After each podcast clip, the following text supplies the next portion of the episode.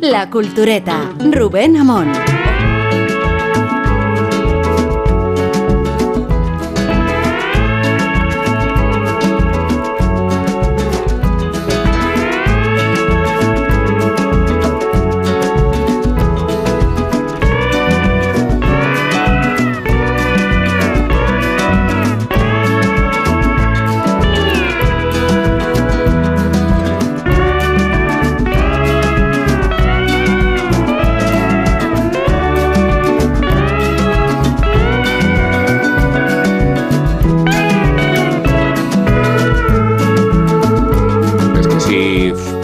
Técnico de hoy, Fran Montes, no me abre el micrófono, tiramos con la careta hasta el final del programa.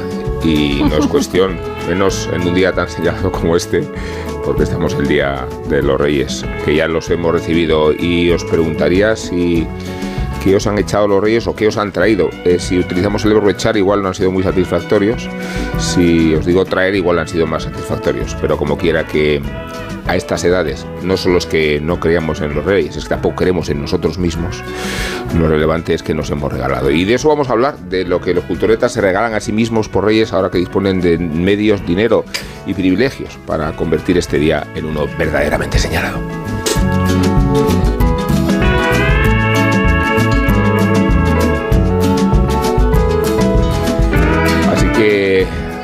Aquí Rubén Amón al frente de las instalaciones, en un estudio más recogido que otras veces, en una luz más tenebre que nunca.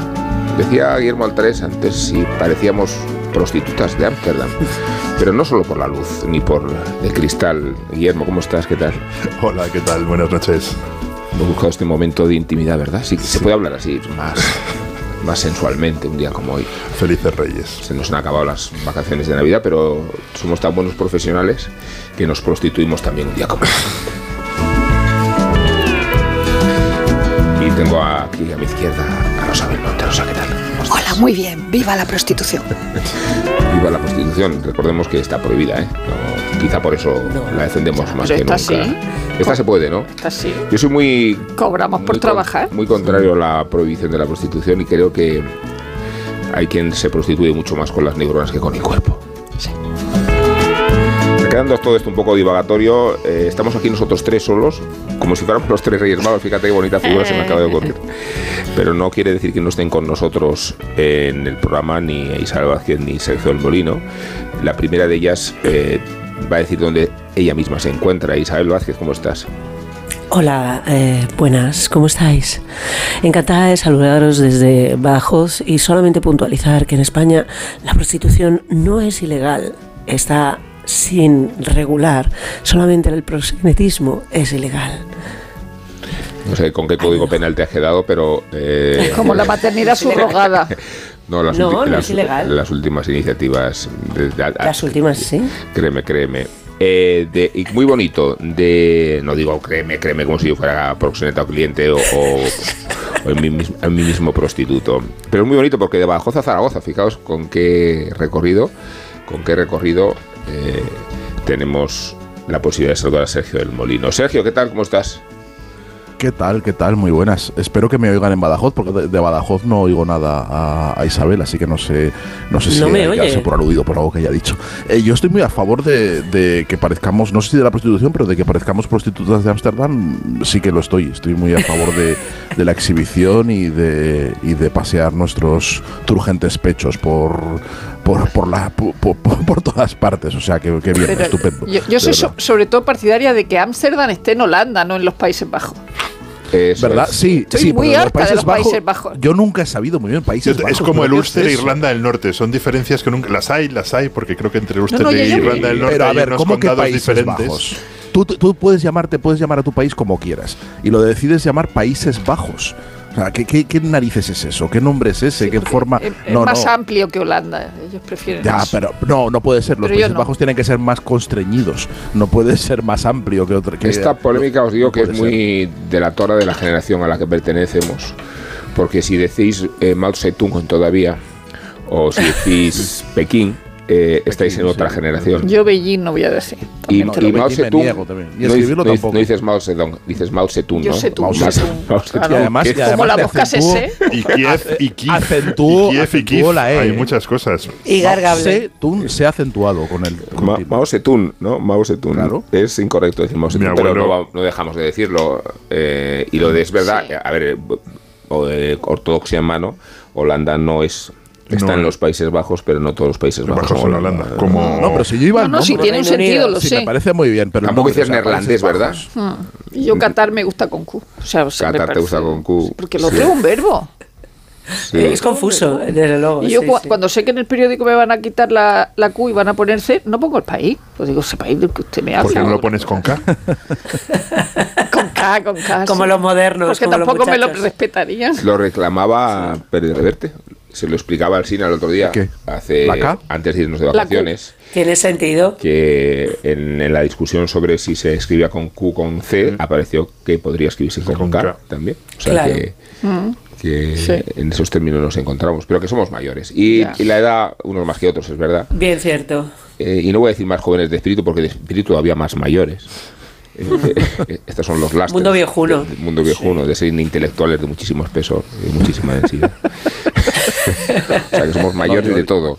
Y, Yo el espíritu lo tengo muy añejo, muy añoso, añoso, que me gusta esa palabra, añoso. Y, y entonces, eh, lo que sí decía antes, compañeros del programa, lo que sí decía es que tenemos el privilegio de, a estas edades y con estos recursos económicos, nos van bien las cosas a todos, ¿no? esto tampoco hay que negarlo, de regalarnos por ellos lo que queremos, ¿no? Y, y de cumplir, por fin, con las expectativas de nuestros regalos. Eh, no os voy a preguntar si eres de Papá Noel o de Reyes, porque es una polémica que realmente no interesa a nadie. Y, y sí os voy a preguntar qué os habéis regalado. Y voy a empezar yo, pues, curiosamente. Pues, Pues qué mala educación. ya, ya lo sé. ¿Y por qué voy a empezar yo? Porque eh, se lo contaba a Rosa hace unos días. Se lo contaba porque estaba paseando por Madrid, entonces me metí en una tienda de viejo, una librería, y tenían discos de vinilo antiguos. Discos de vinilo, o sea, no nuevas ediciones. Y vi uno de María Calas eh, relativo a la representación de una traveta de Venecia. Bueno, en Venecia fue donde se estrenó la traveta. O sea que con más razón me sentí atraído por eh, el disco de vinilo en cuestión, que estaba bastante usado. Lo que pasa que al abrirlo, en un álbum de dos, de dos LPs, esto es que es antiguo, pues se escenificaba una escena de la propia Traviata de María Calas y el barítono italiano Ettore Bastianini, los dos en la cantando en la función de la Fenice de Venecia y dije esto me lo tengo que llevar me tengo que llevar este disco no, no tengo tocadiscos no tengo giradiscos pero ¿No quiero tienes tocadiscos? ¿No tienes pick-up? ¿No tienes pick-up? no tengo y ahora viene la, la sorpresa que seguro que os va a interesar a vosotros porque esta es un- una cuestión interesante Eh, teniendo ya desdoblado en casa el disco me dio cierta nostalgia y me vino una crisis de fetichismo y entonces decidí comprarme un, Un tocadiscos. tocadiscos. Y- Ya sé que, que no es... Bueno, iba a decir que no es lo más habitual, pero empieza a serlo. eh, Que se ha recuperado Sí, el es- tocadiscos. Sí, mucho. Y, y- y tiene una cosa, en, nosotros en, en- en Madrid no, pero en la casa de Segovia hay un, un- un tocadiscos y hay muchísimos discos de la colección de mi padre. Yo, mi hermano y yo llevamos gran parte de nuestros discos allí y, y en Segovia lo escuchamos mucho. Y, y tiene un, un sonido diferente, un poco, no sé, diría, iba a decir rasgoso, es, es- es un Sucio, sonido pe- sí. pe- pedregoso, pero muy bonito. Y luego lo que te das cuenta es que te cambia el, el- el- el ritmo.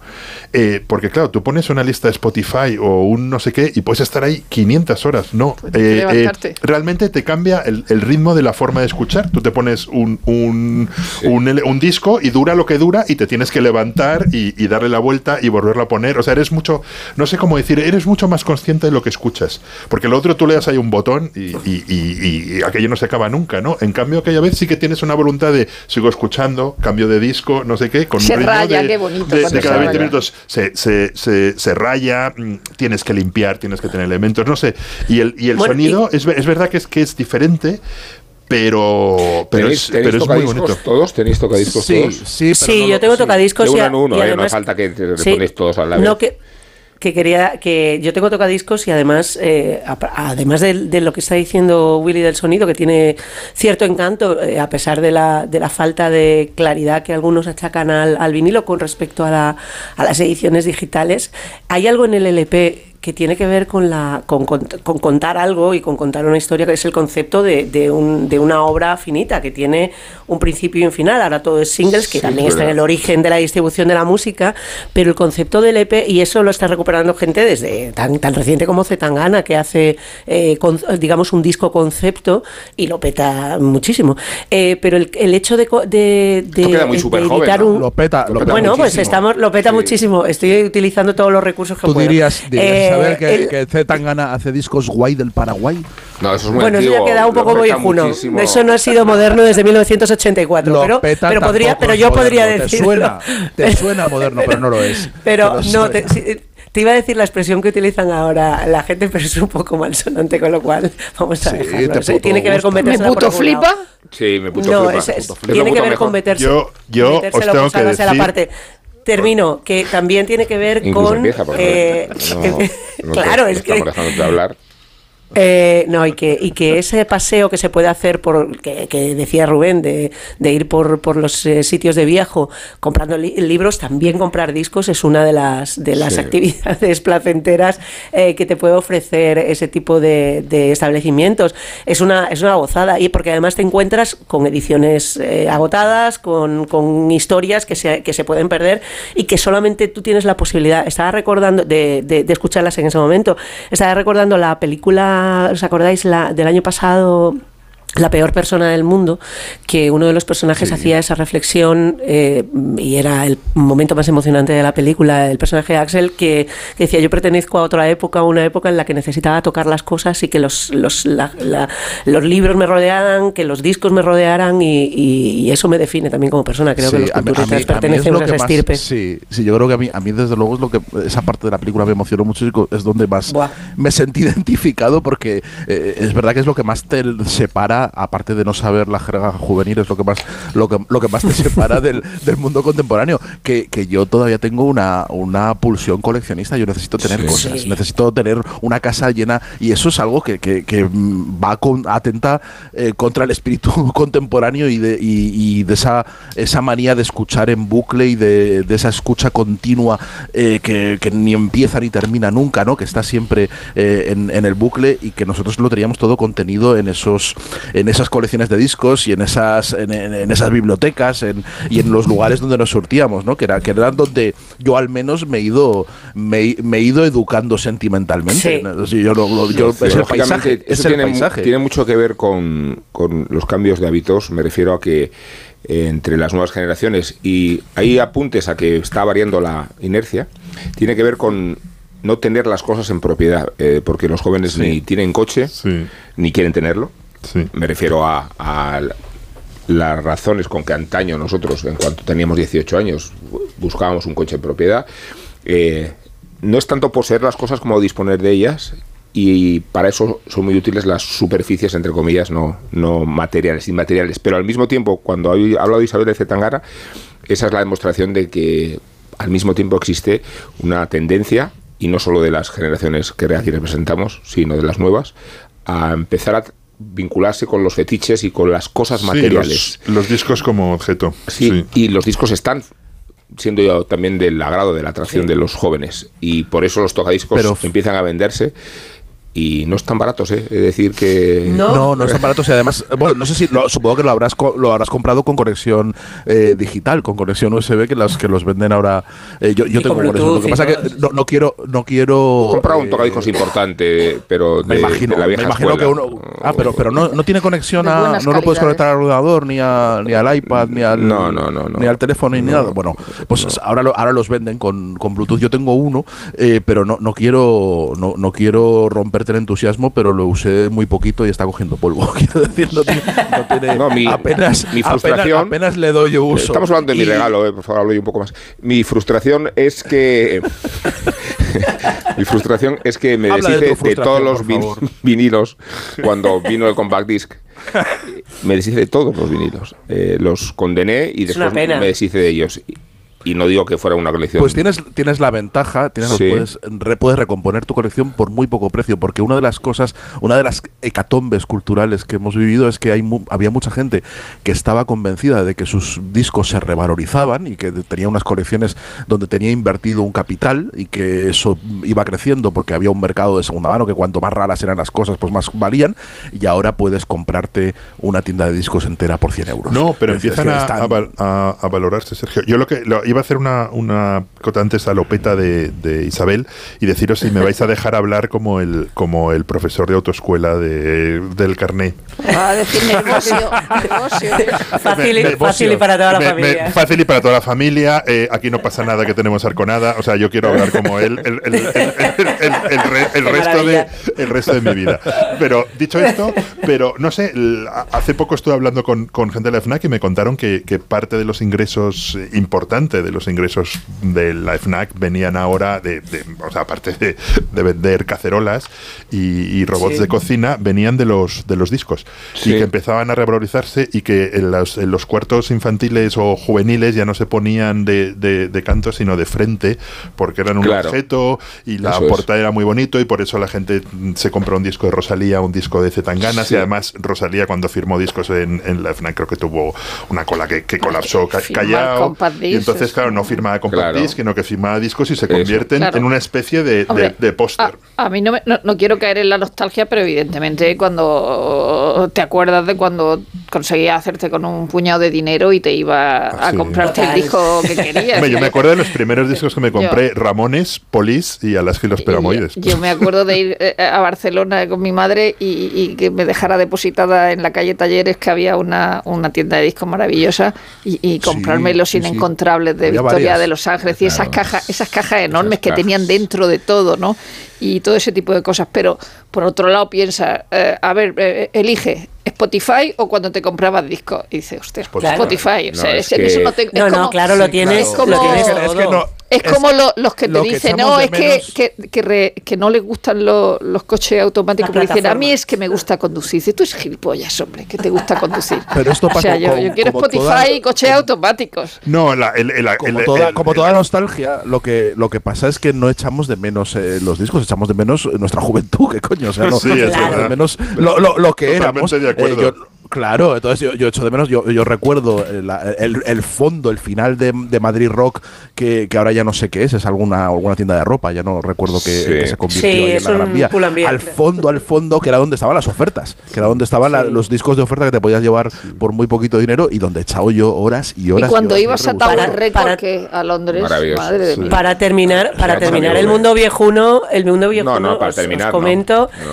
que no, eh, para, para, para terminar poniendo la, la- el clavo en nuestro ataúd, eh, el- acordaos de lo difícil que era leer, eh, es que ha dicho Willy lo de lo del canto de los discos, qué difícil era identificar en los títulos, en los cantos de los, de los discos, que, que era muy pequeñito y tener que estar ahí escarbando en, en, en los, en, los, en los laterales. Imaginaos ahora con, con, con las dificultades para leer. Pero los de tu casa, los de tu casa, Isabel, los de tu casa. Isabel, los reconocías por las muescas, o sea, sabías qué disco Sí, era, por, sí, por el sí, deterioro, por la cosa, no hace falta leer nada. Pero en realidad lo difícil, dobladito. lo difícil, difícil solamente- era abrir un compact disc. O sea, yo no Sí. he visto Sí, bueno, dificultad horrible. mayor que eh, quitar ese plástico. hecho, Pero cualquier cosa que esté plastificado. y luego una... Sí, nada, solamente quería decir que eh, la única tienda de discos, eh, desde luego la única que yo conocía, pero creo que es que en su día no había muchas más en Badajoz, que había, se llamaba Ítaca, que es, me parece un nombre maravilloso Sí. para una tienda de discos. Y para un viaje hacia la infancia también. Y para. Sí, porque todo sí, es un sí. western en realidad. Volver, no, había un aparato, una que se utilizaba para Sí, abrir para, discos, para abrir que era una discos. cuchilla. Una cuchilla, Un sí. poco peligrosa porque te terminas cortando las manos. Yo me he cortado muchísimo las manos con esa cuchilla y con el cortador de jamón, con el cuchillo. Tengo heridas por todas partes en las manos.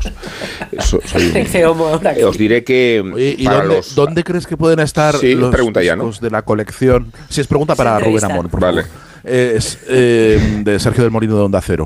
Que, mm, ¿dónde, cree, ¿Dónde cree usted que pueden encontrarse los discos de la colección de Rubén Amón? ¿Dónde acabaron diseminados? en lo más recóndito de mi memoria. Y para evocar, y para evocar, Vaya. mira, recóndita ha dicho, pues mira, esta, esta me, me va a traer a mí una, una referencia, porque eh, a raíz de encontrar ese disco de María Calas, empecé por inaugurar la colección. Y dije, ¿cuál es el disco de todos los discos? No, no solo por la obra en sí, por la ópera en este caso, sino por la magnífica grabación. ¿no? ¿Y por dónde empiezo?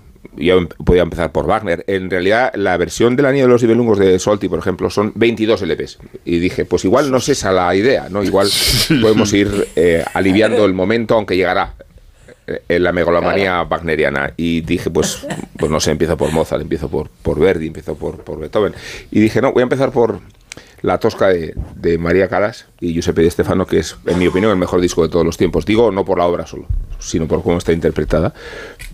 Así que lo que hice fue comprarme el disco y lo siguiente fue esto.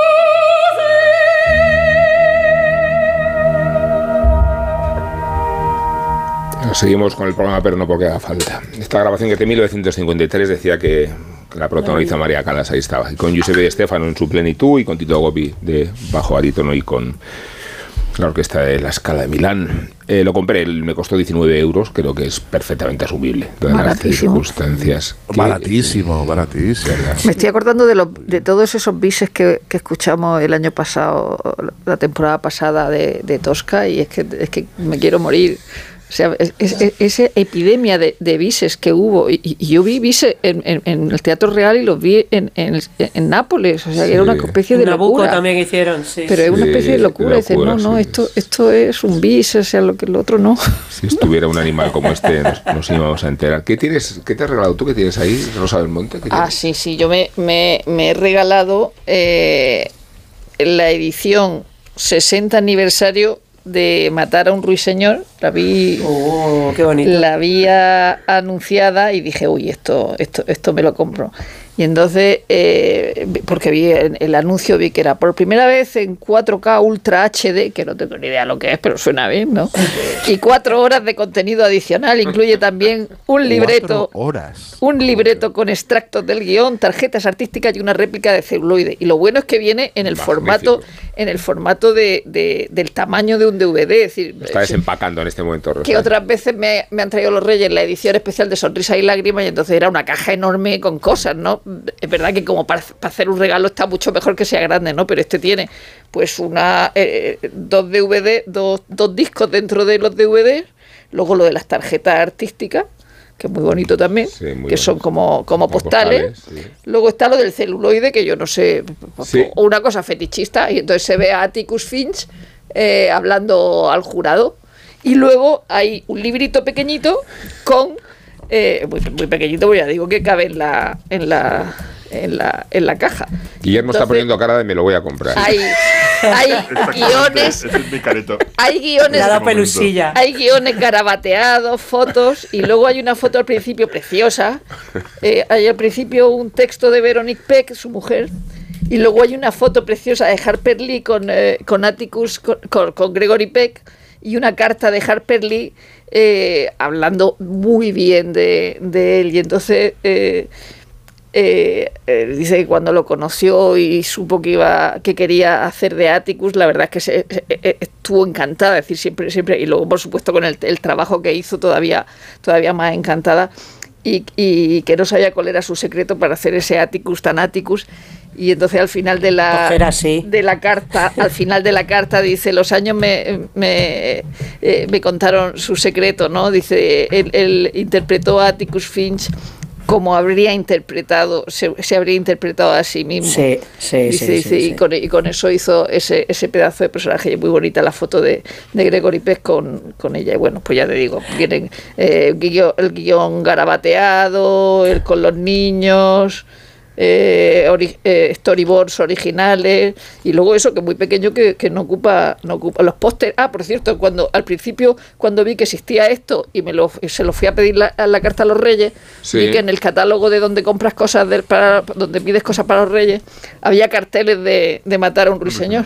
Y entonces también me compré pero ese no eh, ese, ese no lo tengo todavía me no me lo han traído todavía los reyes que es este exactamente porque hay muchísimos carteles y entonces uno que tiene como un libro abierto que pone To Kill a Mockingbird, Gregory Peck y, y luego ah, me gusta mucho porque dice eh, no para niños no suitable for children no sé por qué O sea, no Debe ser- para ellos. no Debe sé. ser, bueno, por la cosa del racismo, porque da miedo, no lo sé. Eh, bueno hay es- muchísimos es- carteles pero es un, un Lo del que racismo encanta. probablemente. es- Más miedo que la patrulla canina. eh, ¿Habéis leído? La- es que, Es- pero- que los niños no puedan leer Matar a un ruiseñor, que es que No lo es- sé, es, eh, no suito- No, debe, debe ser la, la- la película. Ahora hay un pollo en, en ¿La Broadway bas- bastante entretenido entre los dos matar a un ruiseñor, que no se entiende Sí, muy sí, bien. sí, sí, pero Aaron Sorkin está pero, metido en claro, eso. básicamente es entre el matar un ruiseñor basado en el guion de la película y el matar un ruiseñor basado en la, en la novela.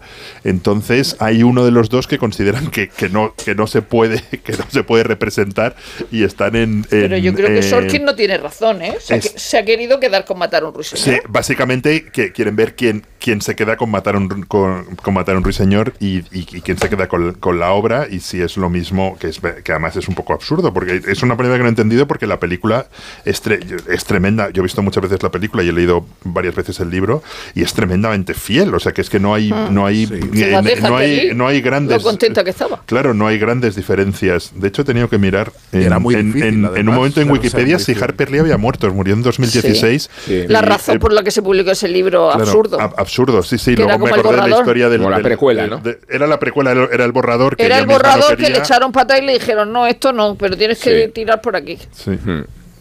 Pues sobre la bonomía de Gregory Peck y esa decencia que siempre ha eh, encarnado, ha hecho de, creo recordar que hizo de Mengele una vez, pero Hombre, salvo eso que compensa Los a los niños del Brasil, sí, sí, efectivamente. Y en, y en- Pero- en Duelo al pero- Sol es malo como también, dijo ¿no? una amiga eso mía, es, pero sí, en Duelo ha al Sol, tienes razón. Sí. Eso es.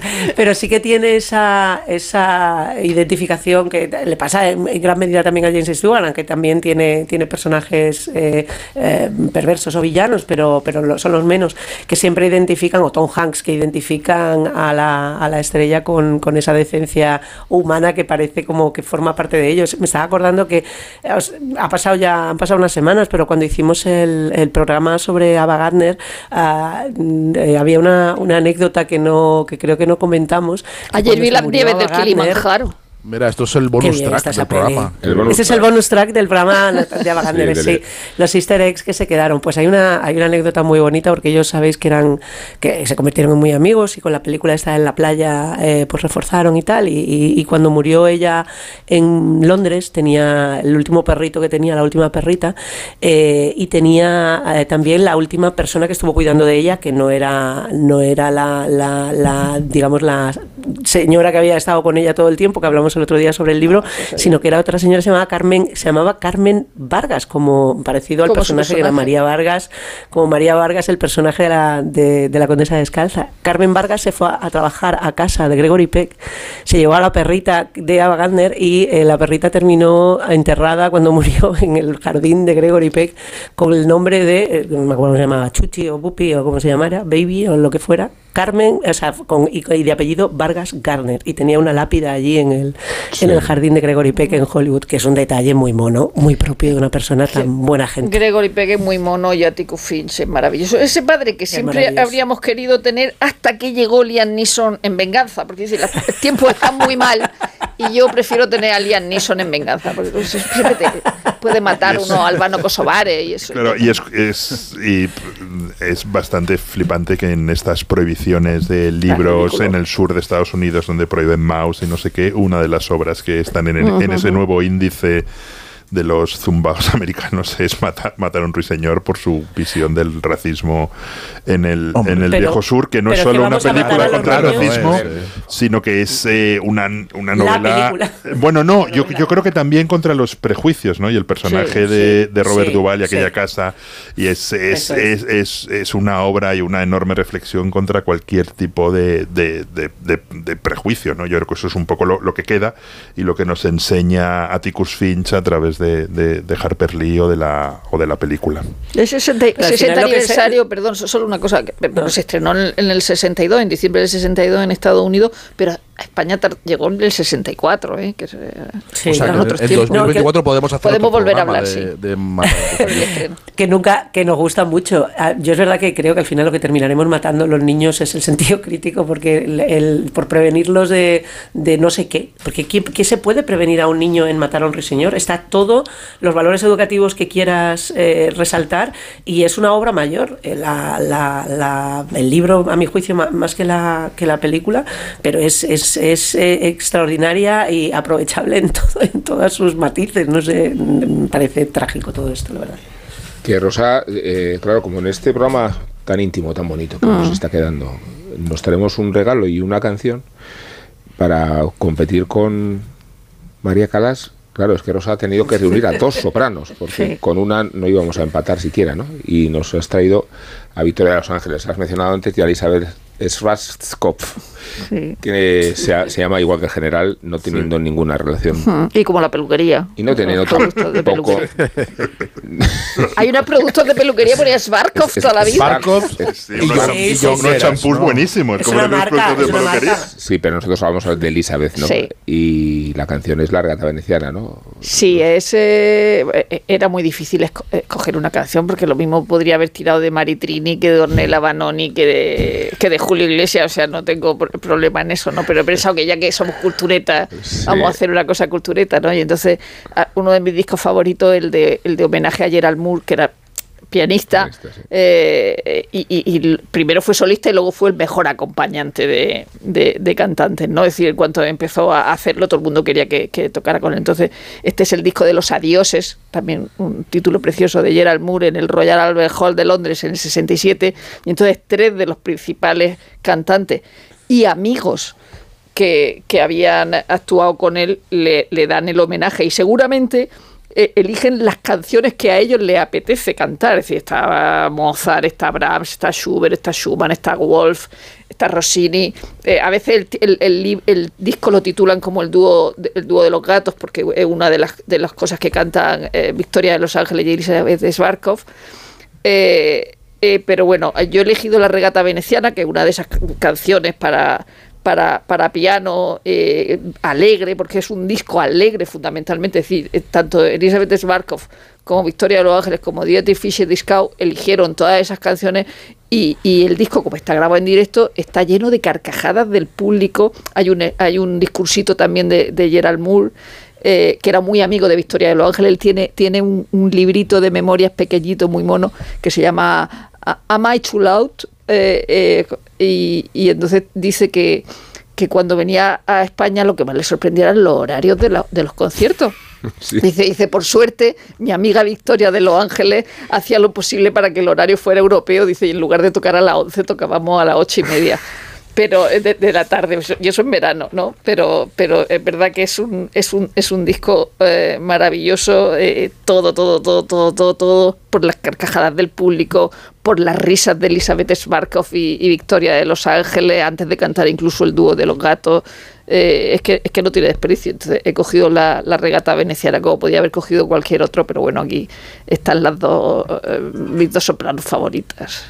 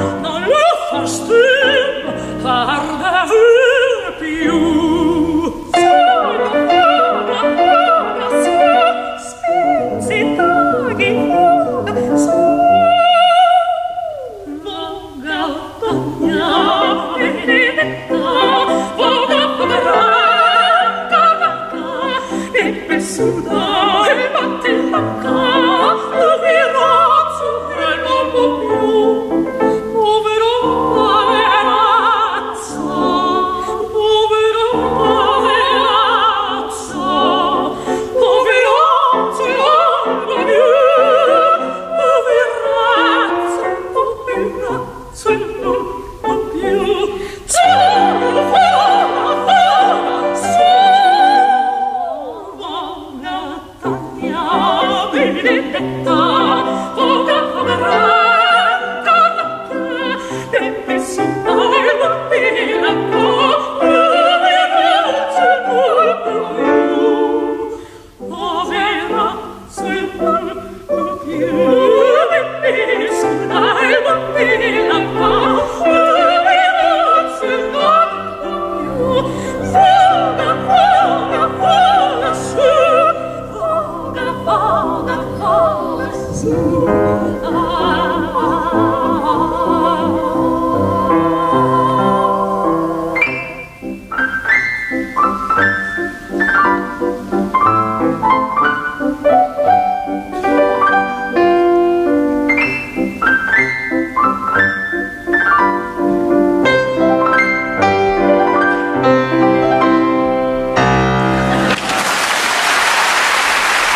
que el, el genio de Rossini alcanzó a inventar el ragtime mucho antes de que Scott Joplin lo patentara definitivamente. Tenía mérito, ¿eh? porque estamos Sí, sí. en 1830, por ahí de ser. ¿no? Bueno, que mm, no veo a Sergio El Molino porque está en sus propias instalaciones, por tanto no tengo idea exacta de qué regalo te has hecho a ti mismo y si te lo has llevado a- a- al programa precisamente para observarlo con la devoción con que Rosa ha observado el suyo y con que los ojos de depredador que se le han puesto a Willy creo que ya lo han encargado por No me Amazon. atrevo ni a tocarlo, pero lo voy a, lo voy a encargar por Amazon ahora mismo, vamos. No, por Amazon no, vete a una de esas tiendas que- de las que estábamos glosando antes. Hombre, A una multinacional, Pues- quieres decir. Sí, pues mira, los tengo a una multinacional, claro, sí, sí, pero, pero, pero presente, pero presencial. ¿no? Presente, Una sí, sí, totalmente de acuerdo con que eh, pues sí, los he colocado en el, en el atril que tengo en, en mi escritorio. He colocado una serie de libros que me he autorregalado eh, fruto de una frustración en la que Isabel eh, Vázquez tiene, tiene culpa. Porque Isabel vino, sí, sí, sí, sí, sí, mira, hace, hace ya casi un año, Qué bonito. Isabel vino, vino a cenar a mi casa, a, a Zaragoza. Pero qué bonito es esto. donde se pasa se lo pasó muy bien nos lo pasamos todos muy bien Muy bien, y, vi- sí, y- sí. y estuvo estuvo bicheando mis libros y entonces vio que vio de- una de las tragedias de mi biblioteca y es que mm, me falta un volumen el cuarto de la traducción de Carlos Manzano de eh, del En busca del tiempo perdido de Proust que es un libro inencontrable yo esa- esos libros me los fui comprando poquito a poco en lugar de comprarlos a la vez y cuando quise comprarme el cuarto eh, no estaba, estaba descatalogado y fui, en fin, fui buscándolo y no lo encuentro, no lo encuentro y es una, eh, una tirada que hicieron muy poquitos, es muy cortita, ni siquiera en el almacén de la editorial lo tienen, que lo he ido buscando y entonces tengo cojo, tengo coja esa colección, me falta el volumen, el volumen cuarto, que es una de las, de, de- de las cosas horribles de mi biblioteca, se dio cuenta con buen ojo Isabel y entonces se ofreció, se ofreció muy chula ella, muy chula ella, se ofreció a encontrarme esto, te lo encuentro yo. esto, Promesas bueno, eh, incumplidas. Sí, entonces yo confié en ella y fíjate qué fechas estamos casi un año después y todavía sigue ahí el hueco en mi biblioteca. No, no, lo he encontrado porque es inencontrable y, y yo de vez en cuando eh, lo busco, es una cosa, es como mi Moby Dick que voy persiguiendo a ver si encuentro ese, ese volumen 4 de, de En busca del tiempo perdido en esa traducción de Carlos Manzano y como no lo encuentro, pues para resarcirme me he hecho con las novedades de Proust, que tiene narices que haya novedades de Proust en 2022, pero Total. las hay, unas cuantas que han, que han salido en, en, Bueno, en estos tenemos estos aniversario, es normal. Claro, pero, pero han salido cuatro, tengo cuatro libros. Entonces tengo eh, los inéditos que han salido, que salieron en todo, en, en todo el mundo y en España los ha publicado Lumen también, que no, no reedita lo de Carlos Manzano, pero bueno, por- saca los inéditos, que son los 75 folios y, y otros cuadernos que no se incorporaron a En Busca del Tiempo Perdido, pero que son el germen de lo, de lo que luego sería la, la gran novela, ¿no? Y que eh, estaban por ahí eh, en algún sitio que lo tenía, lo- lo- los había guardado su hermano, y, y es una maravilla, son una maravilla, de verdad, está, están como concentrado toda, toda la novela de los, de los, siete volúmenes de En Busca del Tiempo Perdido en eso, en esa resma de folios y es una edición preciosa. Y luego han salido algunas cosas bonitas, eh, como por ejemplo eh, Páginas de Espuma. eh, ha recopilado buena parte de los ensayos literarios en un volumen que, que se ha, que ha titulado Escribir, escrito sobre arte y literatura de, de Proust, eh, y donde so- son muy interesantes porque Proust, Sí, eh, aparte... ese, ese, claro, ese lo, lo han, lo han rescatado ahora. Y, y es muy es muy interesante porque Proust eh, tenía muy ma- mucha mala baba, era un lector muy afinado y se metía en todas las trifulcas literarias. Tuvo una, eh, una sonadísima polémica con Saint-Beuve, el, el gran crítico literario de, de su época, y aquí están recogidas pues las pullas, la- las, el vitriolo y, y todo lo que iba diciendo sobre los, sobre los grandes autores de su tiempo, también con los que admiraba, pero sobre todo hay mucha mala uva, ¿no? Y es- está muy bien ver a- al, a- al refinadísimo y elegantísimo Marcel Proust, pues en su faceta más, en su faceta casi, ca- a veces casi de troll de, inter- de, de Twitter, ¿no? Una, con, con una, una mala, una mala leche eh, notable. Y, y el último volumen de Proust, ya para completar, esa cosa que un tal Rodrigo Cortés dice, pulsión completista, diría, pulsión- para, como ya no ya que no puedo completar lo otro, eh, pues co- voy completando otras fatal. cosas por otro lado. No, no, es que te pusiste Misión cumplida, del molino, misión cumplida. Hombre, es que Isabel, chasqueaste los dedos, dijiste, esto está hecho, no te preocupes, te lo consigo. Mira, va, mañana lo tienes. Esto está, esto está. Y mira, o sea, no era, no era, o sea, me- por un lado me tranquiliza porque confirma que no soy tan idiota. Que yo pensaba, digo, claro, como soy tonto no sé encontrarlo, pero por lo visto no, no, no soy tan idiota como parecía. Y lo último son las cartas escogidas, la correspondencia de, Marcel Proust, que yo creo que con esto ya eh, se cierra ya todo lo que podía haber dejado el último papel, eh, la última nota que Marcel Proust pudo haber dejado más allá de la, de la cuenta que podía haber firmado en el Hotel Ritz cuando estaba, que ah, igual ya también las editan en algún momento, ¿no? Las, las, las cuentas del Hotel Ritz de Proust firmadas por él y, y sabemos los menús de lo que comía, que era que comía bien poquita cosa el pobre, porque lo único que iba al comedor era a contemplar al camarero del que estaba enamorado y, comía sopitas y poco más, porque sabemos que estaba siempre muy, muy enfermo, pero no, creo que no queda nada manuscrito de Proust ya por, por editar, ¿no? Se le ha sacado absolutamente todo, ¿no? Las cuentas de la tintorería, absolutamente todo lo que, todo lo que pudo haber escrito, los apuntes escolares del cole, todo, todo está editado, ¿no? Y, y- y me, la verdad que mm, me ha dado por ahí y me he sentido, ahora que lo veo todo junto, mm, veo que me que, que tengo también Satisfacción completista. Satisfacción completista y también un poco de miedo hacia mí mismo por, por el carácter obsesivo que tengo de cómo empiezo y no paro. Bueno. Es decir, eso también debería ponerle freno un poco a mis, a mis impulsos. Para ¿no? comprarte un abrigo para meterte en la cama también. Eh, pero un abrigo de segunda mano, eh, de la época de Proust. Uno de Proust. Tendría que meterme, ¿no? Uno, el, el abrigo de Proust que está colgado en el, en el Museo Carnavalet de París, por cierto. Se puede ver el, Sí, y, la ca- y el cuarto la de cama. Proust, y la cama y todo eso es el, el, el la cuarto. cama que es sorprendentemente pequeña. Pequeña, Pequeña, sí, pequeña. sí, sí. Muy Pero son pequeña todas cama. pequeñas. O sea, también Son si ves la de. Pío Baroja enfermo, Sí. también es muy pequeña. Son camas pequeñas, sí, señora. Eso y, y- no- y sin embargo, eh, tu canción no tiene que ver con Proust, curiosamente. No. ¿Verdad? De hecho, eh, es un poco. He intentado que, que contraste bastante, no solo con, con vuestro buen gusto o- operístico, Sí. sino con, con el propio Proust. Lo mío es una una canción muy rara.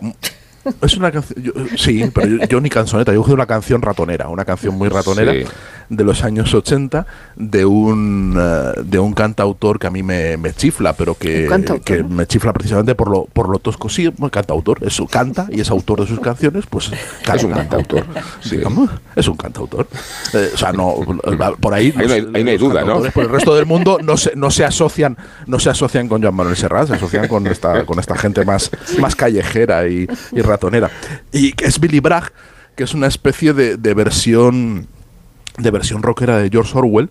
Es un tipo que, que a mí me encanta, muy politizado, muy sí, porque sus conciertos son O míticos. sea, un cantautor. Sus Claro, pero, pero, pero un cantautor eh, con, con- con electricidad detrás, va con, va con amplificación, no, no es, no es el cantautor este y sus canciones tienen más de eso, y tienen una tienen, tienen, tienen mucha potencia rock e incluso algún aire pop que, que casa muy mal con el, con el aire mitinero y con el aire dogmático que, que, que tiene en, en sus conciertos, ¿no? Que entre canción y canción te suelta un mitin pues sobre, sobre el pueblo palestino, sobre, Sí. sobre lo que sea, sobre lo que surja en ese momento, lo que esté en la agenda eh, en ese día.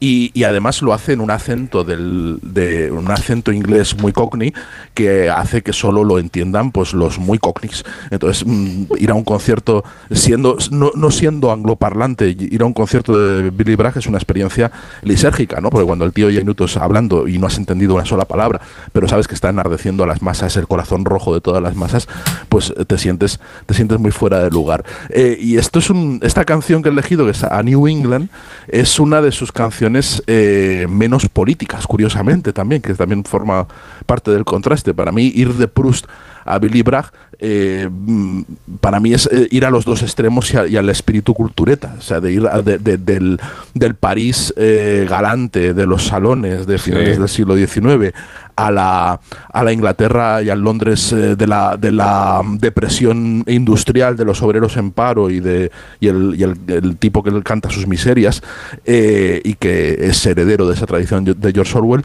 para mí resume todo esa, mm, esa mezcla de- de- del espíritu y con la que yo me siento muy identificado, ¿no? Yo me siento muy cómodo en Proust y me siento muy cómodo en las canciones de Billy Bragg. Y esta que es A New England es la única que se convirtió en un verdadero éxito, pero no por él, sino porque la versionó eh, su amiga Kirsty eh, McCall, que, que la, la convirtió en un éxito de las listas de ventas en los años 80, eh, y su versión, y la versión que cantaban a veces juntos, es bastante más tosca. Y me gusta porque en alguien tan politizado, tan concienciado, tan brasas, muchas veces, esta es una canción mm, trivial, absolutamente trivial, que habla de que él no quiere salvar el mundo. El estribillo dice, yo no quiero salvar el mundo, eh, no, no, quiero, no, no quiero una nueva Inglaterra, solo busco otra chica.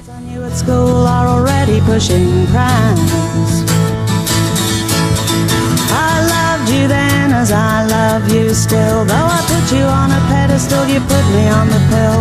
I don't feel bad about letting you go. I just feel sad about letting you know. I don't want to change the world. I'm not looking for a New England.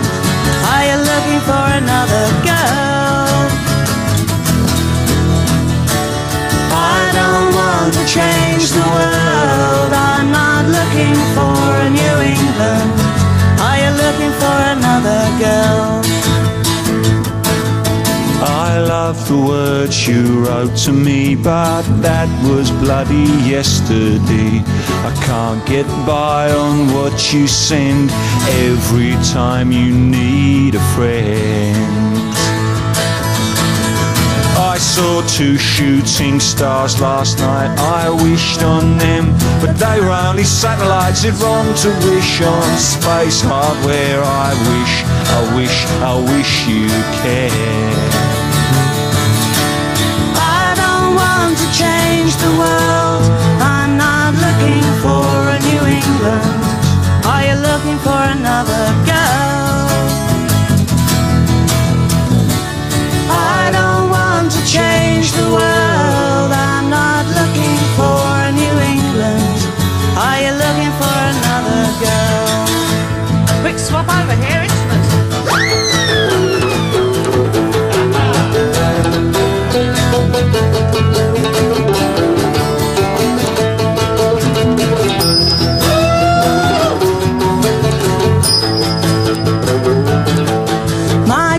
Were full of strange ideas. My mind was set despite the fears.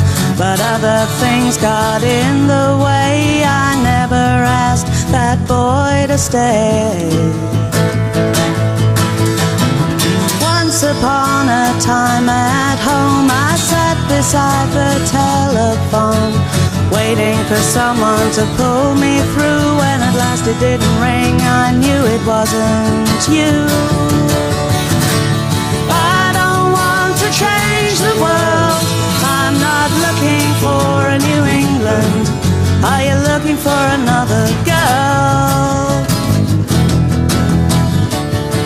I don't want to change the world.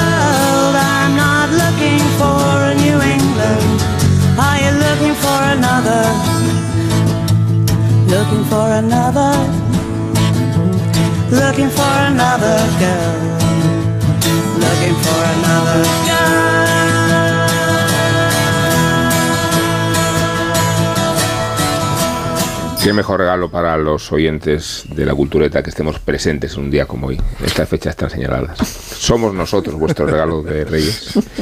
Y tenemos motivos para instalar entre los invitados a Nacho y Bernón, cuyas críticas no se toman en serio.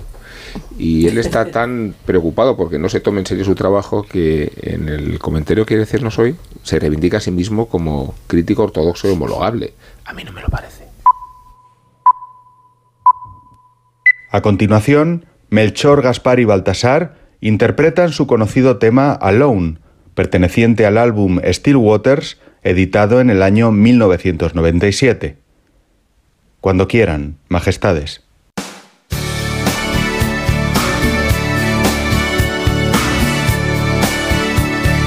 Dios, la cultureta gran reserva en pleno día de Reyes. ¡Qué fantasía! Y qué responsabilidad.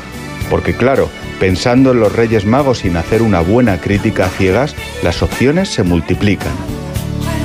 Primero pensé en poder hacer una crítica sentida, honesta y pura de antes que anochezca.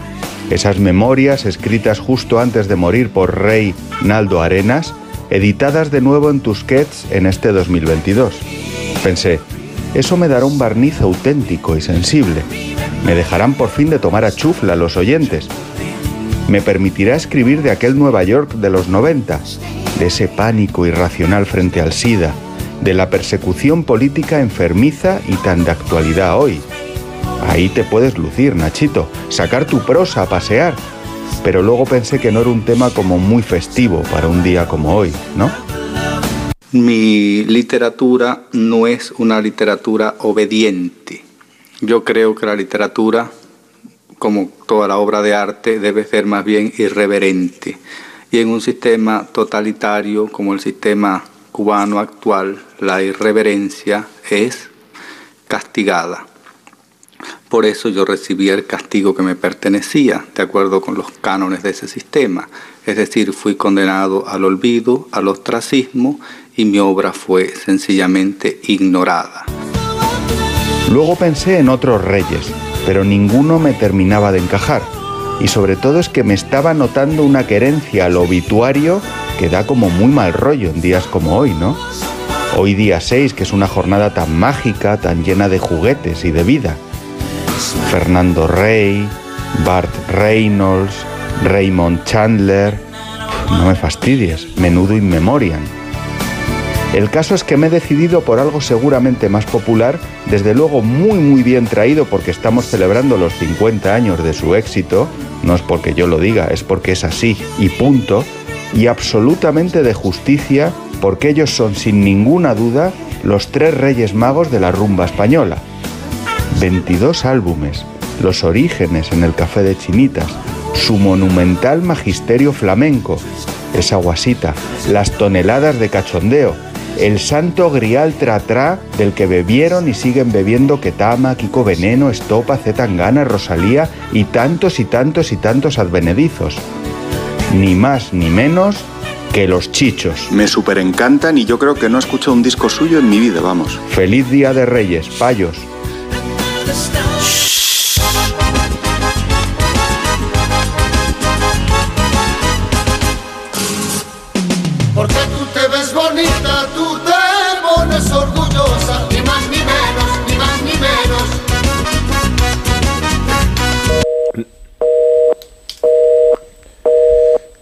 Terminamos de encontrar el hilo musical del programa, ¿no? Se nos está yendo un poco el criterio. No, ecléctico, la- está muy bien que sea ecléctico. Eso es, ecléctico heterodoxo, ¿no? ¿Se puede decir? Diversidad. Sí. Ecléctico y heterodoxo. Que tampoco tenemos a ti, Isabel, eh, aquí estamos aquí los tres eh, a punto de, sin que se dé cuenta, robarle su cofre a Rosa Belmonte. Una operación que Willy está intentando.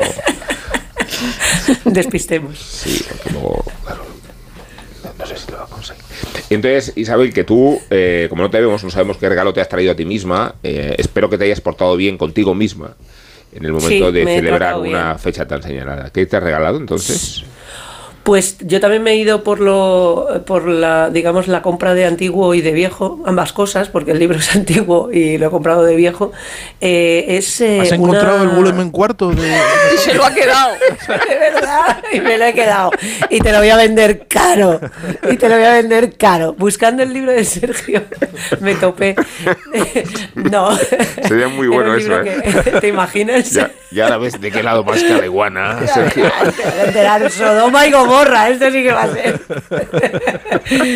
Eh, total, que, um, que esto, que me compré un libro que tenía muchas ganas de, de tener, o sea, que tenía ganas desde hacía tiempo tener, que es, eh, se llama Just Tell Me When to Cry, dime cuando tengo, solo dime cuando tengo que llorar, que son las memorias de Richard Fleischer el director de cine, el versátil Richard Fleischer, que no sé por qué, no me lo ha dicho nunca, pero por alguna razón intuyo que, es un- que debe ser uno de los di- directores favoritos de Willy. Porque, porque ¿no? No, pues, no, mira, pues te equivocas. pues siempre he pensado que siendo el director de Los Vikingos o de Viaje Alucinante o Conan el Destructor eh, o Tora Tora Tora te iba a gustar mucho. Digo, debe, ser- debe estar entre los preferidos de Willy, no sé por qué. Siempre, los vikingos me gustan mucho, ¿eh? Los vikingos me gustan mucho. Eh, Sí. Pues eh, eh, eh, Richard Fleischer escribió este memoir a principios de los 90, eh, mm, ya cuando había terminado su carrera profesional y estaba retirado. y es un ajuste, no es un ajuste de cuentas, pero sí es una, es una, es un libro que que cuenta su extensa o habla de su extensa carrera que se, que se, que se, que se expande desde, desde los años 40 hasta, hasta yo creo que habían entrado los 80 eh, y habla de, sobre todo en un tono, dice que cualquier miseria que pueda suceder en Hollywood siempre te la tienes que tomar a cachondeo. O sea, son cosas que no puedes eh, tomarte en serio porque siempre tienen un, un halo de frivolidad y que hay que quitarle un poco el glamour. Entonces él que había currado con, eh, pues con las grandes estrellas de la época, desde Kirk Douglas hasta Rex Harrison, Peter Lorre, Tony Curtis, había trabajado con todos, Charlton Heston, con todos, pues lo que hace es, eh, pues eso, mm, repasar la manera en la que él hacía las películas al mismo tiempo que va hablando de las particularidades de, todas estas estrellas con, con bastante eh, án- ánimos Yocandi. Y luego además, eh, claro, él él tenía eh, una serie de, de cuentas pendientes que le venían de familia, como es ajustar, ajustarle la- las tuercas a, a Disney, al que tenía enfilado, porque él era un, esto que se llama entonces, se llama ahora un Nepo Baby, era el, el hijo de Max Fleischer, que era el creador de Betty Bob, que la, la- el, el- el dibujo animado de la Flapper, y su padre prácticamente se había quedado eh, un poco anulado y sin trabajo, y muchos eh, compañeros por, por acción de Disney, que había sido el tío que había acaparado la animación, eh, en, digamos, en, ese inicio, en ese arranque de- del cine, y había dejado a todos los demás prácticamente sin trabajo o supeditados a su, a su acción. Entonces, digamos que, que en, su, en su familia a Disney le tenían un poquito enfilado. Era, Fleischer tiene una carrera además muy diversa, está Ayer cuando estaba eh, eh, tomando eh, notas sobre, sobre qué, qué contar eh, de esto, eh, me, acordaba que tenía una película magnífica que se llama Impulso Criminal, que no, que no, yo por lo menos no oigo demasiado sobre ella, que es otra versión de, de la soga, de la- del asesinato real en el que se inspira la soga, no es una versión de la soga, sino el, asesinato real de estos dos estudiantes que mataron por matar y que, y que solamente querían experimentar el, el- el- hecho de ser superiores asesinando a un ser inferior eh, que Hitchcock convierte en la soga, pues él hace una, una historia totalmente distinta, muy recomendable, eh, que es casi es, es, es más próxima a un true crime contemporáneo que a que, que esa propuesta tan teatral de Hitchcock que es, que es magnífica pero, pero que es una, es una visión mm, muy, muy diferente. Y está Orson Welles con- en una aparición de estas de, de aquí llega Orson Welles en un momento determinado eh, y es muy compleja en lo moral y cinematográficamente muy interesante. Tiene un montón de, de ideas muy buenas. Entonces este memoir eh, que yo no había podido leer hasta ahora creo que me va, me da, me va a dar grandes largas horas de, de entretenimiento la verdad Y, Es muy gordo. Sí, sí, sí. No, no, no, no es muy gordo. Estaba pensando en Orson Welles, no sé por qué al decir eso. No, no es muy gordo. Eh, y, Pero Orson y Welles sí que además, es muy Lo que pasa que están. Sí, Sí, Orson sí, Welles por sí. eso, por eso me ha, me ha remitido directamente a Orson Welles de nuevo. El libro es un libro medio, medio gordo, que está en inglés, eso sí. ¿eh? Y hay una anécdota buenísima que decía que Rex Harrison era tan buen actor que incluso estando borracho como estaba todo el santo día podía interpretar a la perfección a Rex Harrison sobrio. Que es, que es una frase estupenda. No, hablando, Y que Orson Welles, perdona, y que Orson Welles obligaba a todo el mundo, en la película en la que, en esta, en, Impulso Criminal, a que todos cerraran los ojos cuando estaba interpelándolos. O sea, cuando, cuando le daban la réplica, el que tuviera enfrente tenía que cerrar los ojos por alguna Pero razón. eso sería para, no escupirles, ¿no? Para no, para no Pues no igual, sacarles igual. Habla mucho de la del, en lo que he ojeado de la del- de que Kierkegaard siempre quiere ser el digamos tenía la necesidad de ser el centro de atención con lo cual hay cierta mala baba cierto aju- ajuste de cuentas eh, o de- esa es la, la- la impresión que me da pero desde luego es interesante porque todas estas historias de detrás eh, siempre te cuentan algo bien de quien escribe o de, o de los que está retratando es que cuando mencionabas la historia de dos jóvenes que por divertirse y experimentar sacrifican uno más débil, claro, a mí me venía a la cabeza enseguida La ciudad de los vivos, la Mm, novela la de Joya. Claro, sí. Sí, la libro. que hemos- total es que es eso hemos reseñado aquí con entusiasmo y que fue uno de los libros del año, ¿no? este año que hemos dejado atrás. También con, la, con, el, con el componente que a, que a veces es, es, eh, criticado, pero es cierto que, que se da que, el- que es el, el homoerotismo entre esas eh, las dos personas que cometen el crimen, que son componentes, son elementos comunes en, en estas dos historias, desde luego. Y tu canción, en cambio, arriesga menos que yo, casi, ¿no? Eh, Arriesgo poquísimo. arriesga muy poco. Pero es que cuando. Ni en la claro, intérprete, ni en nada. nada, ¿no? O sea, Ni en la intérprete ni nada, es un estándar de jazz, que era lo que estaba tarareando en el momento que dijimos, venga, ¿qué Sí, hacemos? sí, me parece y bien, es una ¿eh? canción. bien. No digo que he arriesgado Eh, porque lo que he puesto en juego no es la credibilidad de María Calas, que no la necesita, sino El mejor disco de la historia. mi pasado y, y- y mis sentimientos. Que decías No, entonces, yo- estamos hablando de la Fitzgerald. En la Fitzgerald y, y es Night and Day de, de Cole Porter en versión de la Fitzgerald, que es está en prácticamente todas las selecciones de, de libros de canciones de la canción típica americana. Eh, si no entra ella, entra la versión de Frank Sinatra, que también es, eh, digamos, un lugar común. Pero es una canción que me gusta mucho. eh, a mí, o sea, en el momento en el que me preguntes, dime una canción que te guste, eh, Cole Porter siempre puede ser una. Sí. cualquier canción de Cole Porter va a ser mi canción favorita en ese momento. Eh, y esta en concreto es una, es una canción que me gusta mucho, no por la referencia cinematográfica, porque a mí La Alegre y Divorciada, que es la película para la que se compone, no es una película que me vuelva loca, aunque me gusta mucho ver bailar a Fred Astaire, eh, y no tanto la- las, las, digamos, las motivaciones políticas de Ginger Rogers, que es una persona que me cae francamente mal, pero es verdad. Pero, y la película, eh, pues eso, es una- un musical de, su época y poco más, no me, no me gusta demasiado. Pero la canción sí, eh, la canción es rara, es, combina esos elementos de Cole Porter de, letanía y de obsesión, tiene un rango musical muy amplio. eh, yo la tarareo mucho porque me- me cuando estás así como eh, pensando en otras cosas te, te centra bastante, es, es, es una canción muy satisfactoria en todos los, en todos los aspectos. Y, y eso, tiene, tiene esa parte, en- recuerdo que en el biopic que hicieron de, de Cole Porter, el, el que hizo Kevin Klein, decían que era una canción obsesiva y tenían razón, o sea, es como lo que, lo que te transmite es que estás todo el rato pensando en esa persona y no puedes sacártela de la cabeza, como si fuera el repiquetear de, de las, de las gotas cuando llueve o el tan tan de, la selva. Y es, es, un- es una canción estupenda, la verdad.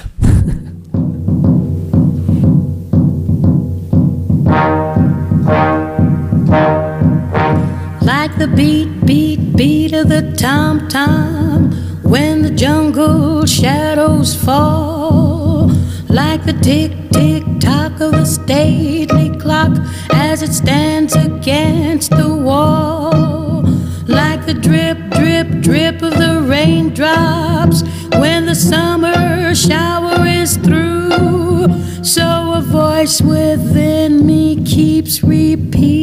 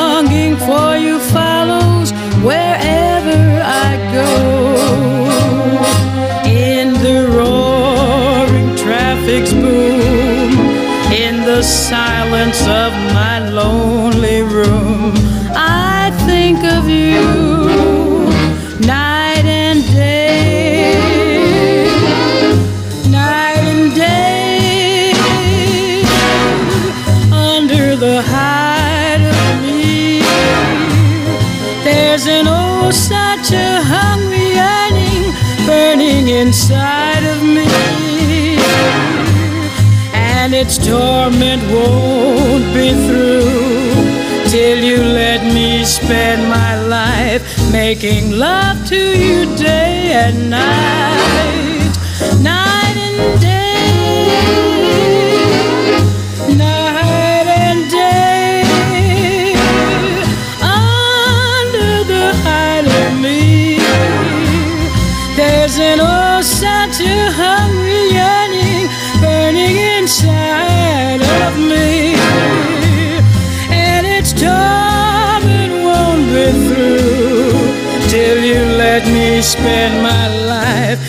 making love to you day and night, night and day.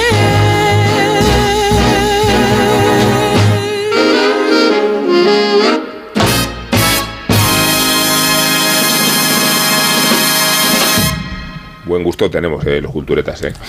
cada uno en su registro. Eh, iba a preguntarle a Guillermo que se ha comprado él, pero más que comprarse ya le ha quitado a Rosa directamente. No, no. Está abrazado al cofre, está abrazado. No, Rosa Gollum era lo último No, que nos no lo he traído porque es demasiado gordo. Pri- primero os quería hacer una sugerencia de, de- de regalo. Es que, se, que tiene que ver. pr- Primero, mi historia es una historia de colección incompleta, todavía más trágica También. que la de Sergio, mucho más trágica. A ver. Y, y segundo, relacionado con eso, es que se va a subastar en febrero en, en, Sí, en. París el dibujo original de Tintín en América, de la portada de Tintín en América, que es Tintín ata en un poste y el indio, por 2,2 millones de euros de precio de salida. Y nada, si no se os ocurre qué regalarme para mi cumpleaños, que es Si en me junio. toca la primitiva, Que es en junio, os lo, os, os lo, mm, os lo recomendaría como posible regalo. Os La aseguro que me haré ilusión. millones. Dos millones Lo dos. apunto, lo apunto. Puede superar hasta Ilusión ahora. le va a el- hacer. hasta ahora ha sido el- el- la portada de Tintín eh, Loto Azul, eh, por lo que más se ha pagado, que creo que fueron 3 millones, pero esto lo puede superar. Es un dibujo maravilloso, lo único es que no es en color, sino en, en tinta. Y este prólogo de Vale. sugerencia tiene que ver con que en, en- en 2015 eh, Casterman, que entonces lo había comprado Gallimard, empezó a sacar una edición original de Hergé, que se llama Le Feuilleton Hergé, donde eran absolutamente todos los dibujos de Hergé en un proyecto de 12 tomos a dos tomos al, al- al año. Es una cosa absolutamente maravillosa porque no, no hay nada inédito en el sentido de nada que no se hubiese publicado, pero sí es una visión totalmente nueva de Tintín, porque Tintín tenía un- una primera edición en tiras como de Calvin y Hobbes y una segunda edición coloreada, ordenada, diferente. Entonces, claro, la primera edición no se encontraba y venían todos los dibujos que hizo, todo lo que hizo Hergé en su vida. Absolutamente todo. Y entonces, eh, por motivos que nunca se han conocido del todo, e incluso en 2020 hubo una petición en change.org para que continuase, aquello editaron seis y se acabó. Nunca más se ha vuelto a editar, no se sabe. He leído, he leído en, en la, en la prensa francesa, en una revista especializada en TVOs, que fue un enfado entre Moulinsart, que son los que tienen los derechos de Tintín, y, y, y Gallimard. eh, pero lo más gracioso es eso, la petición en 2020, fanáticos tintinólogos con la colección incompleta y sin saber si aquello va a seguir, hicieron una petición para decir, oye, no, Poco, tú no puedes. poco me parece, Claro, Willy, tú, poco tú- me parece, tú no puedes. es- en Francia, en Francia por menos de esto los ferroviarios te montan una huelga. Claro, claro. O sea, es como tú no es- puedes prometer esto y tal. Entonces yo creí que los tenía todos los que habían salido, pero no. Me faltaba uno, que descubrí en la exposición de en la exposición de Tintín en De la- de Bellas Artes, del Bellas edificio más bonito del de- edificio más bonito del mundo y descubrí que yo creí que los tenía todos y no, me faltaba de los de los que salieron me faltaba el tomo 9 que además es interesantísimo porque es entre 1940 y 1943 que es Tu- una tu época, tu época. Mi- es, es mi época es, es una época muy la negra época de la Buenos resistencia años, francesa. buenos años, buenos es- años. es una época muy negra de Hergé porque Tintín se publicaba en Le Soir, que es un periódico colaboracionista, que era un periódico colaboracionista y Hergé nunca dejó de publicar. Y luego, desde el punto de vista de tintinólogo, es muy interesante porque precisamente ves algunos clásicos de, de Tintín. Me he traído una... me tra- no me he traído el tomo porque es un tochazo que realmente me, me partía la espalda, pero me he traído la foto. Entonces ves algunos clásicos de Tintín. ¿De qué presupuesto estamos hablando, Willy? 80 euros cada uno. 80 euros cada tomo que nos gastaríamos, o sea que los tintinólogos nos, Sí, nos, sí, que- nos- que- sí. nos gastaríamos sin duda, ¿no? Pero por ejemplo, el, el- el cangrejo de las pinzas de oro, eh, la estrella misteriosa, y entonces ya no lo ves como un álbum, sino lo ves como, como tira. Tiras. Es exactamente como se publicó. Pone Tintín y Milú por Hergé y una tira, y al día siguiente otra tira, y al día siguiente otra tira. Entonces es una composición de Tintín increíble, pero a veces ves lo, lo- lo- por ejemplo, el, el- el dibujo del submarino tiburón, eh, lo maravilloso que era en tinta china. Luego se colorearon, se, se- se cambiaron, incluso se descolonizaron. En el caso de algunos tintines, aparecen viñetas, por ejemplo, en, en- en una y Néstor, el mayordomo de Molinsar, leyendo los pensamientos de Pascal que desaparecieron. O sea, realmente es una joya que nunca sabemos si, si, si podremos completar. Yo con este autorregalo de, de Reyes tengo seis y, y quedarían otros seis que, bueno, pues de vez en cuando me acuerdo, o sea, se me había olvidado por completo y lo recordé en aquel tintín, de vez en cuando me acuerdo y, y- y miro si sale, que además eh, es absurdo porque hay fanáticos, el- me contaba un editor argentino que pretendía editar Asterix, el editor de Asterix en, en Argentina que pretendía editar Asterix en, cue- en quechua, en no sé qué, en, en- en varias lenguas, ¿no? Y entonces le dijeron, no, no, si, si no es que la importancia de esas ediciones raras no es que lo compre la gente que habla esa lengua, sino que sabes que tienes una edición entera vendida de 3.000, 4.000, que son los zumbaos que quieren los Asterix en, cada lengua nueva que aparece. O sea, cautivo, claro, si aparece cautivo. a- a- Asterix en, espe- en Esperanto se lo comprarán. O sea, simplemente tienes un público cautivo. Pues Pero- con, pero con ojo, esta edición porque- porque íntegra de sacado- Tintín es exactamente lo mismo. Han sacado ahora, eh, mm, para, para Navidades ha- han sacado la edición en aragonés del primer Asterix y parece que van a editar todo Asterix En en aragonés. aragonés. Mira que te digo, mira. Y el librero, el- la librería, la librería de enfrente de de mi casa, Sí. que es una de las más importantes de Zaragoza, está sorprendido porque dice que se está vendiendo muy bien. Es Vamos, alucinante. o Dice, sea, pero ahora que me lo has dicho, Pero, me lo o pienso sea, comprar. No, no, la tirada, la, ti- la tirada, la tirada de ese libro es superior al número de hablantes de la lengua. Es decir, o sea, es Claro, claro, porque lo, lo- lo compran los, los, los- lo compran los, los zumbaos, o sea, no que me parece muy No, no, bien, claro, los Hay- de, de- hay- de hay- dos clases, sí. hay zumbaciones mu- mucho peores, ¿no? Pero la integral Tintín es, es maravillosa y es una pena. Y es que me dan ganas de llamar al teléfono de, no sé, el teléfono de la esperanza de Galimar. Es decir, oiga, De atención ustedes. al cliente de claro, Tintín. ustedes van a retomar, reto- porque además se lo tomaban como la Pleiad. Galimar edita la Pleiad y era como el que tenga esto tendrá absolutamente todos los dibujos que hizo Hergé a lo largo de, su vida. Y Guillermo, tu canción tira por otro cantautor. Este sí que es cantautor y este sí que es político, ¿eh? Sí, Fabricio sí, sí. de Andrés. Fabricio de, Fabricio Andrés es, es- es un cantautor que, es, que siempre me ha gustado mucho, que además le gusta mucho a un amigo que está pasando por un momento complicado y lo ¿Le dedicamos la recuperé. canción, Guillermo? Le dedicamos Esto la es muy canción. bonito, ¿eh? ¿Quieres decir su nombre? Sí, a Ramón Lobo. A Ramón sí, Lobo, pues está- sí, nos- y es, y es un cantautor que siempre le, le, le ha encantado y resulta que creo que es el capítulo cuarto o el quinto de, de, de White Lotus, son todo canciones de Fabrizio de André. Y la última canción es eh, la, espero pronunciarlo bien, la Pregera di Gen- in Genaio, que es una de las canciones más bonitas de Fabrizio de André, eh, que efectivamente es un cantautor que murió, murió muy, muy pronto. y Yo creo que es uno de los grandes eh, poetas de la, de, de la lengua, como lo fue, bueno, como lo fue Brassens eh, y, y Brel en, en francés. O sea, es algo más que un, que un cantautor. Realmente sus canciones son maravillosas, o como lo, lo es Serrat en, en- en castellano y pertenece a esa en- enorme generación. Y justo el, el último capítulo, el, el capítulo, la última canción después de cinco o seis canciones de Fabrizio Andrés, Pre- Pregera in, in, in Genaio. Y bueno, me parece una canción que siempre me gusta escuchar. Es oración en enero y estamos en enero, ¿eh? Así estamos que, en enero. Qué forma más bonita que inaugurar el mes que esta canción de Fabrizio de André.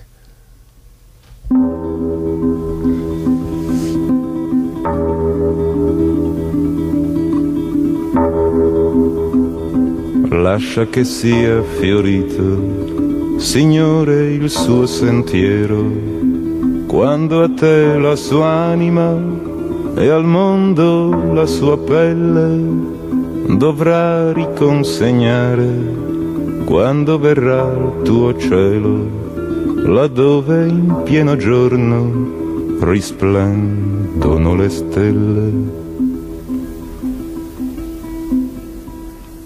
Quando attraverserà l'ultimo vecchio ponte ai suicidi dirà, baciandoli alla fronte, venite in paradiso, là dove vado anch'io, perché non c'è l'inferno nel mondo del buon Dio.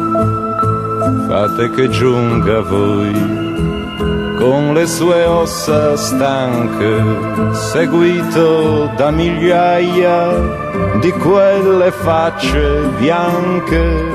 Fate che a voi ritorni fra i morti per oltraggio, che al cielo e alla terra mostrarono il coraggio. Signori ben pensanti, spero non vi dispiaccia se in cielo in mezzo ai santi Dio fra le sue braccia soffocherà il singhiozzo di quelle labbra smorte che all'odio e all'ignoranza preferirono la morte.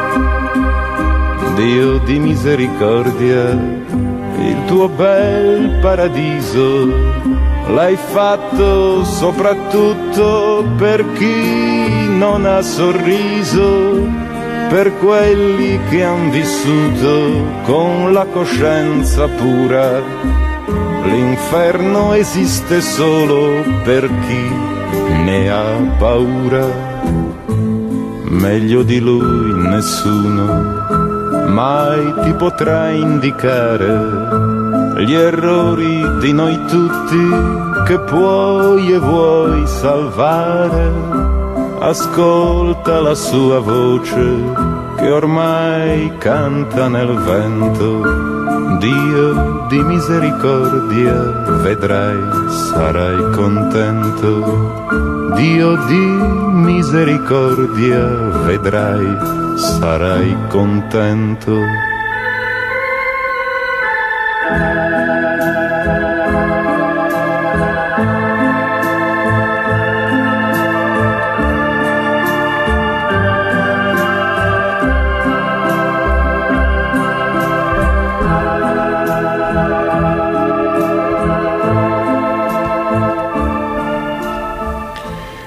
La verdad es que me ha conmovido la biblioteca del libro ausente de Sergio El Molino, así que voy a proponer una, una obra social que va a consistir en, gracias. en que todos nuestros oyentes se involucren en el hallazgo del cuarto volumen del Busca del Tiempo Perdido. Repite la traducción, la Lumen, edición. Carlos Manzano. Es el volumen cuarto de la, de la traducción de Carlos Manzano, Sí. de la editorial Lumen, de hace unos años.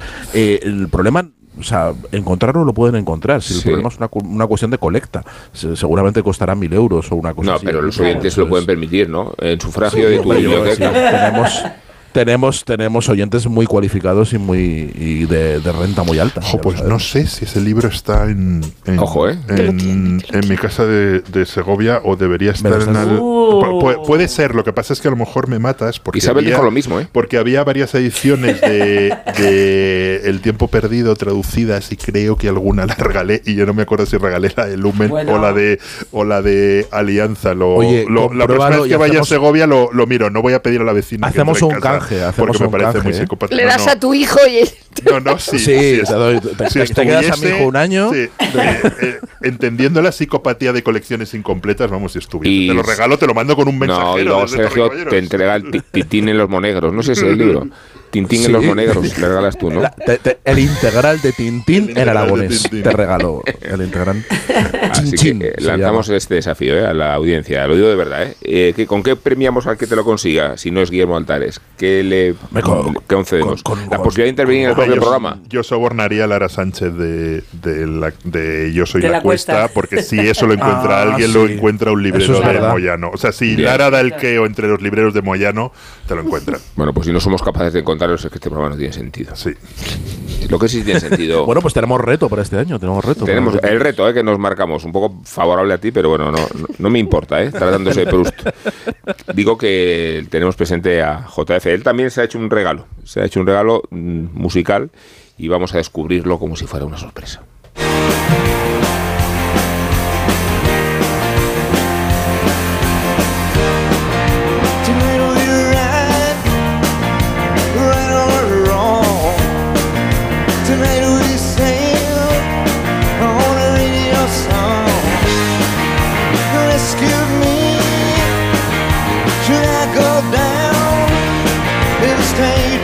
Más que mantener una tradición o tratarse de un mecanismo nostálgico, lo del autorregalo de Reyes, al menos en mi caso, es la mejor coartada para comprarme alguno de esos numerosos caprichos absolutamente innecesarios que con demasiada frecuencia deseo poseer. Lógicamente, en este 2023 tampoco he faltado a esta tradición y me he encontrado por la mañana con el box set de Tom Petty en directo en el Fillmore. Son cuatro compactos que resumen lo que fue su residencia, acompañado de los Heartbreakers, por supuesto, en la mítica sala de San Francisco. Ni más ni menos que 20 conciertos entre el 10 y el 7 de febrero de 1997. Cuentan que Tom Petty, harto de actuar en grandes recintos y de tener que interpretar siempre sus grandes éxitos noche tras noche, llamó al Fillmore y textualmente les dijo, I just wanna play. Y es que simplemente quería divertirse, tocar lo que le apeteciera ante esos mil fans. Y sobre todo, interpretar muchas canciones de sus artistas más admirados, que le conectaran, que le recordaran sus raíces, el motivo por el que siendo un quinceañero decidió entregarse en cuerpo y alma al rock. En principio prepararon 57 canciones, aunque acabaron tocando 85 diferentes e interpretando al menos una nueva cada noche. También subieron al escenario algunos invitados, el bluesman John Lee Hooker, uno de los más grandes del rock and roll de los 50, Carl Perkins, y Roger McGuinn de los Birds.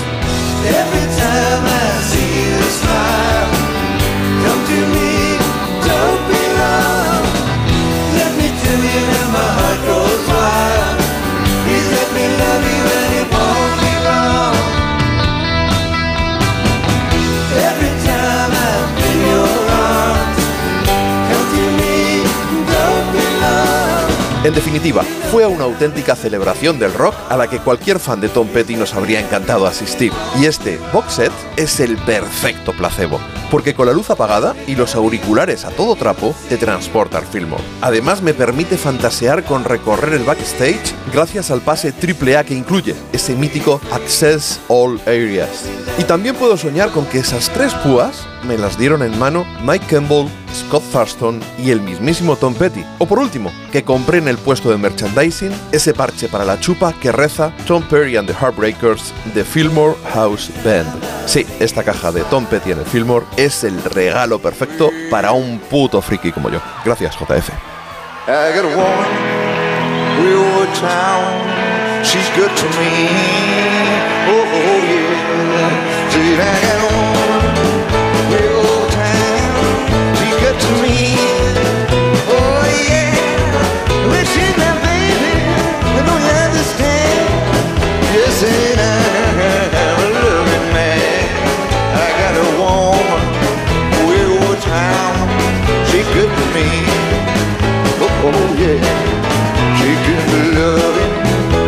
And a hugging, just hold me.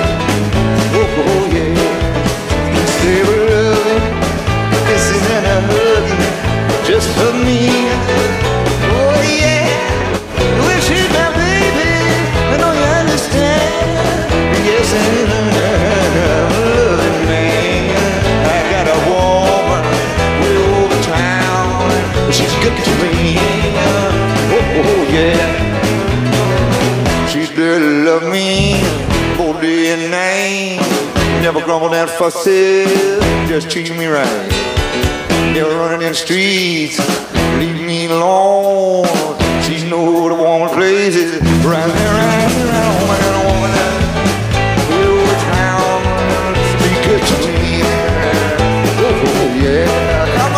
Aprendimos de jóvenes a resolver oscuros acertijos y los tres conocemos la antigua tradición del laberinto. Somos los Reyes Magos de otros tiempos y excepto la verdad, lo sabemos todo. No es mío, ¿eh? ya me gustaría, es de Chesterton, que es un autor que tenemos pendiente de analizar en profundidad porque es muy nuestro, Chesterton, ¿no? Sí, sí, sí, sí, es muy nuestro, habrá que hacer un especial Chesterton. Entre tanto, agradecemos a María Jesús Moreno, a Fran Montes, a Ana Ramírez haber participado de este programa de viernes tan especial. De viernes para el sábado, una mezcla de los 40 principales y de los cabos de medianoche. Mucho más cowboys. Clásica. sí. Sí, nos ha quedado De un programa Clásica. muy interesante, muy atractivo. Os doy las gracias a los presentes, aquí a Guillermo Altares y a Rosa del Monte. Gracias. ¿Puedo decir una cosa para despedirme? Sí. Rueda en bordillo, el- rueda en bordillo, carné en el bolsillo. Y a los ausentes. Pisa la cucaracha, Willy, pisa la cucaracha. Y a los, Pisa la cucaracha. y a los ausentes, digo, a, a Isabel Vázquez y a Sergio Olmedo. Ausentes en los estudios centrales del polígono, no porque no estéis, Ausentes. no estéis ausentes en nuestros corazones. Los chistes son de no me gusta conducir, por cierto, véanla, es estupenda. Vale, bueno, disfruten de este día y de los que vienen, que acabamos de empezar el año.